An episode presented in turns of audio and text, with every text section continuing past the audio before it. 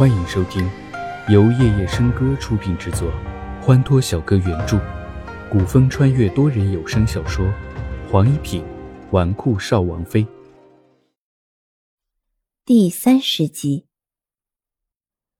众人的目光关注在齐之遥脸上，齐之遥状似无奈又愧疚的模样，皱了皱眉，看向高阶上的皇帝和皇后，叹气道：“唉。”琴弦断了，是之遥记忆不精，弹错了调子，才会将两根琴弦错位，让皇后娘娘失望了。众人都叹了口气，原本是绝美的享受，却因为弹错了调子，琴弦互相拉扯，扯断了琴弦，真是扫兴。其中有几个懂音律的人，自然能听出他是故意弹错曲调。但不知他为何要故意让自己出丑，在皇上面前也不敢多言。皇后娘娘并没有怪他，而是说道：“本宫倒没什么，只是你知道你弄断琴弦的这把是什么琴吗？”齐之遥低头看了一眼有些眼熟的古琴，神色不露。正要开口说话，就被另一道声音抢了先。唉，连一首完整的曲子都弹不出，皇后娘娘还妄想她会知道这琴的来历？回头一看，进来的不是静妃，又是何人？齐之遥也当即回答道：“臣女的确不知。”话刚完。一个响亮的耳光便打了下来，脸上火辣辣的。静妃这一记耳光出手没有轻重，所有人都被静妃这一记耳光怔住了，谁也没想到静妃会朝齐之遥动手。不久之前，皇上还说齐之遥救了五公主，要褒奖他。齐之遥微微一怔。他活了两世，还没有人打过他的耳光。静妃陷害不成，现在对他动手，很好。只见齐之遥抬头看着静妃，不知齐之遥如何得罪了静妃娘娘。哼！静妃怒气一哼，但脸上那副洋洋得意却掩盖不住。看来方才那一巴掌让他解气不少。此琴位列天下三大名琴之首，名琅琊，万金难寻。你竟然弄断了他的琴弦，是跟本妃过不去吗？这话不免让齐之遥觉得好笑。不过一个赝品还来找他讨罪，真是可笑至极。哼，静妃娘娘确定那是真正的琅琊琴吗？静妃理所当然的仰头。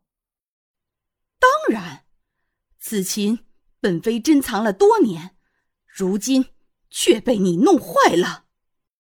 静妃敛了笑意，脸上肃杀一片，看向皇帝，请皇上为臣妾做主。齐之遥冷笑一声，冰凉清灵的声线响起。狼牙琴乃当年西秦歌姬之物，他视若珍宝，因此在琴弦上刻上了他的艺名。方才那把古琴上无一丝痕迹，即便是静妃娘娘保养较好，但是一把经历了改朝换代以及百年战乱的古琴，怎可还会光明洁净？并且，狼牙琴的琴弦以波斯天蚕丝制作，比那金丝还坚韧。怎可轻易就断了？这不过是一个赝品罢了。安静的大殿内突然响起一阵掌声，循声看过去，杜寒景已经抬起手来，轻轻地拍了几掌，目光里是满满的笑意。齐小姐说的不错，狼牙琴月前被君夜雪所得，此事传得江湖尽知。天下爱琴之士纷纷前往七绝宫瞻仰这把绝世古琴，在下也在其中。虽然双眼无法亲眼看到，却有幸抚琴奏曲，琴身之上的确刻有“洛宁”二字。成王府大公子爱琴如痴，收集了众多名琴，三大名琴中的冰玄琴也正是在他手中。他说：“面前这把狼牙琴是假的，那就没有人不信的。”此刻，众人惊异的目光投向静妃，当着朝中重臣及其家眷的面，发现他收藏多年的琴竟然是赝品，比当众被皇帝斥责还丢脸。静妃脸色发白，支支吾吾的开口：“你，你说什么？假的？”在下不敢隐瞒静妃娘娘，狼牙琴传说一直在凤麟国太子手中，但近日不知为何到了楚寻手上，此事千真万确。皇后好整以暇的坐在凤位上。殿中发生的事情，她可尽当做热闹来看，嘴角微微一笑，侧头看了一眼身边的皇帝。只见皇帝抖了抖眉，并未开口。什么人竟敢拿赝品来诓骗后妃？皇上，这件事情必须得查清楚，否则有损我皇室威严。皇后浅淡的弯了弯唇。开口问道：“皇后这句话的另外一层意思，有心的人听了出来。堂堂后宫一品宫妃，竟然被人诓骗了多年都不知，不是愚蠢是什么？这层意思别人能想到，静妃自然心里明白。她压制下心头的怒气，扫了一眼皇后，对着皇帝开口说道：‘皇上。’”此琴是臣妾的兄长送给臣妾的，看来兄长也是受了他人的诓骗，请皇上明察。静妃无疑是聪明的，一句话便将矛头指向了最初进献古琴的人身上。送琴已是多年前的事，查下去也无多大意义。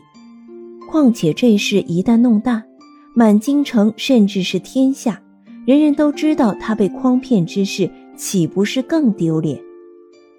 所以这件事情最好的解决办法就是小事化了，尽快解决，最好在皇上回宫之前平复此事。齐之遥并没有表现得很愤怒，只是平淡的开口：“静妃娘娘是不是应该对你刚才的行为说点什么？”众目睽睽之下。静妃进门就打了齐之遥一记耳光，现在仔细看去，被打的脸上还泛红。事情的是非曲直现在已经很清楚，静妃的确该为自己的行为道歉。可是高傲如静妃，她怎么肯低下头来向一个臣子的女儿道歉？只见她脸蛋一拧，状似委屈的是她，朝皇帝走去。皇上，此事的确是臣妾错怪了齐之遥。可是臣妾刚刚去看云儿，他现在还未醒来，臣妾也是心情不好，才会冤枉了他。皇上不会责怪臣妾吧？这话说的声泪俱下，只差失声痛哭了。静妃往皇帝身上一蹭，皇上即便先前想说两句责怪的话，也全都咽了下去，握着静妃的手，反倒安慰了几句，这令齐之遥的心凉了半截。之遥，静妃也是心情不好，你就见谅了吧。轻轻松松吐出一句话，便就没有了下文。皇帝都这般说了，他一个臣子的女儿还敢有二话吗？多人小说剧《黄一品纨绔少王妃》，感谢您的收听，更多精彩内容，请听下集。